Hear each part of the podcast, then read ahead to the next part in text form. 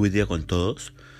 Mi nombre es Enrique Carrera, pastor asistente de la Iglesia Alianza Cristiana y Misionera de San Miguel, en Lima, Perú. Quisiéramos tener la reflexión del día de hoy, lunes 24 de octubre del 2022.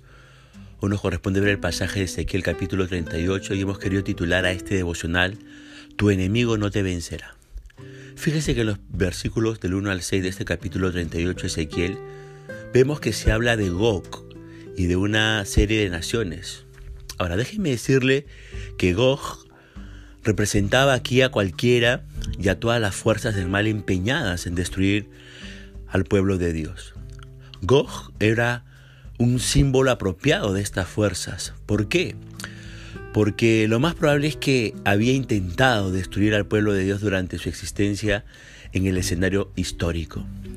Fíjese que cuando el profeta Ezequiel miró al futuro para ver el reinado del Mesías, vio que las fuerzas del mal iban a seguir atacando al Señor y a su pueblo, como lo habían hecho en el pasado. Una señal muy evidente de que esta narración de estos seis versículos es una generalización y no una profecía específica de lo que pasaría, es la combinación de las naciones, que proceden de todas partes del mundo entonces conocidos.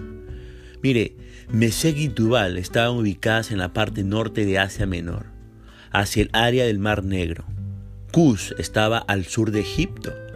Fud era la región situada al oeste del delta del Nilo.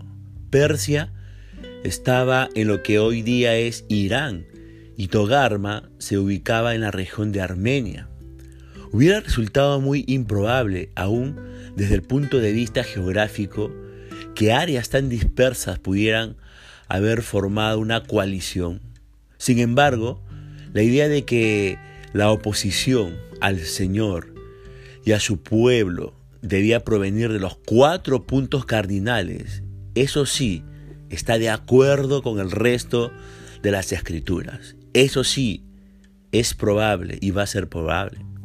Ahora bien, una idea consoladora sobresale en estos versos. El Señor es el que conduce a las naciones por el narigón dice aquí, les pone garfios en sus quijadas. Y esto es cierto hasta cuando las naciones son hostiles al pueblo de Dios. Finalmente, el Señor es quien está al mando.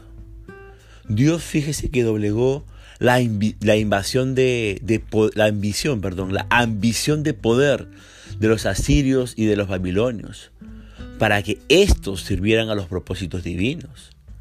Y a lo largo de la historia, el Señor ha seguido haciendo lo mismo por su pueblo, sin que importen las naciones o los poderes que estén involucradas en cualquier momento en particular. Ahora, leamos lo que dice en el versículo del 7 a 9 de este capítulo 38 eh, de, de Ezequiel. Prepárate y apercíbete, tú y toda tu multitud que se ha reunido a ti, y sé tú su guardia. De aquí a muchos días serás visitado. Al cabo de años vendrás a la tierra salvada de la espada, recogida de muchos pueblos, a los montes de Israel, que siempre fueron una desolación. Mas fue sacada de las naciones, y todos ellos morarán confiadamente. Subirás tú y vendrás como tempestad, como nublado para cubrir la tierra, serás tú y todas tus tropas y muchos pueblos contigo. Los sucesos que ocurrirán, como dice aquí en estos versículos, de aquí a muchos días, al cabo de los años, se deben colocar en un futuro indefinido. Vale decir, se deben de colocar después, después del retorno del exilio, después de que el pueblo de Dios regrese a la tierra prometida.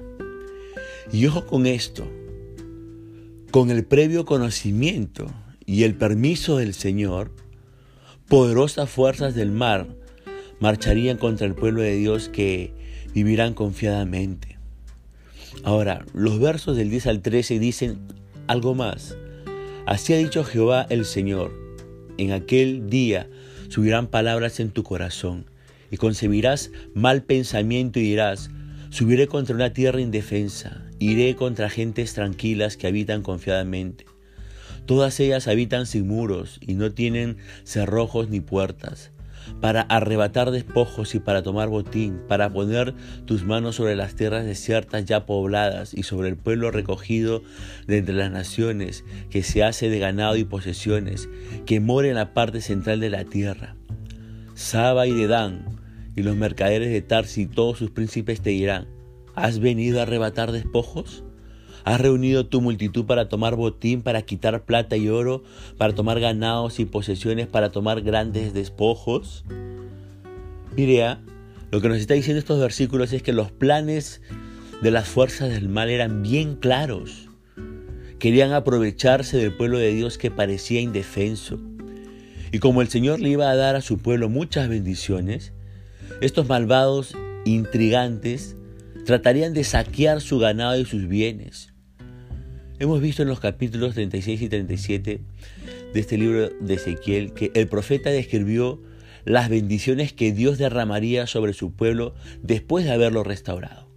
Por esto, la condición de su pueblo bendecido en esta descripción está formulada en términos parecidos que hablan de restauración y de bendiciones renovadas. Mercaderes y comerciantes de todo el mundo tratarían de aprovecharse saqueando al pueblo de Dios. Casi se les puede ver frotándose las manos con avaricia. Y usted recordará que el Señor Jesucristo dijo que los hijos de este siglo son más sagaces en el trato con sus semejantes que los hijos de la luz, como dice el Evangelio de Lucas capítulo 16, verso 8. Por eso, a, a esta altura de este devocional es importante preguntarnos, ¿no? Cuida su mente los malos pensamientos para con los demás, como dice este versículo 10, ¿no? Estos, dice aquí que, que no cuidaron su corazón y concibieron mal pensamiento para con su prójimo. Le pregunto más, ¿me creo superior a los demás? Le pregunto algo más. Me aprovecho de los indefensos y despreocupados como lo iban a hacer estas, estos mercaderes y otros más con el pueblo de Dios. Utilizo a los débiles a, a mi favor, los empleo para mis fines egoístas. Fíjese que Gog tenía malas intenciones para con su prójimo. Cuidémonos también nosotros en ese sentido. Los versículos 14 al 16 dicen también, por tanto profetiza, hijo de hombre, y di a Gog, así ha dicho Jehová el Señor, en aquel tiempo cuando mi pueblo Israel habite con seguridad, ¿no lo sabrás tú? Vendrás de tu lugar, de las regiones del norte, tú y muchos pueblos contigo, todos ellos a caballo, gran multitud y poderoso ejército, y subirás contra mi pueblo Israel como nublado para cubrir la tierra. Serás al cabo de los días y te traeré sobre mi tierra para que las naciones me conozcan cuando sea santificado en ti, oh Gog, delante de sus ojos. El propósito que tenía Dios en estos versículos, al permitir que estas cosas ocurrieran en aquel tiempo, era el mismo que explicó antes en el capítulo 36. Dios quiere que las naciones conozcan la verdad acerca de Él. Más que eso, usará tanto a sus enemigos como a su propio pueblo para mostrar la verdad acerca de Él. ¿Por qué? Porque todo siempre se trata de Él y de la manifestación de su gloria.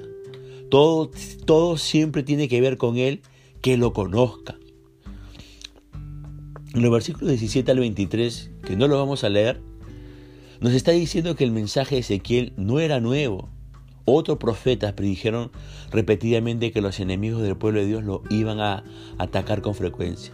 Sin embargo, siempre que eso pasara, el Señor descargaría su ira sobre los enemigos, como dice el verso 19 de este capítulo de Ezequiel. El Todopoderoso utilizaría hasta las fuerzas de la naturaleza para demostrar su poder y su enojo en contra de esa oposición.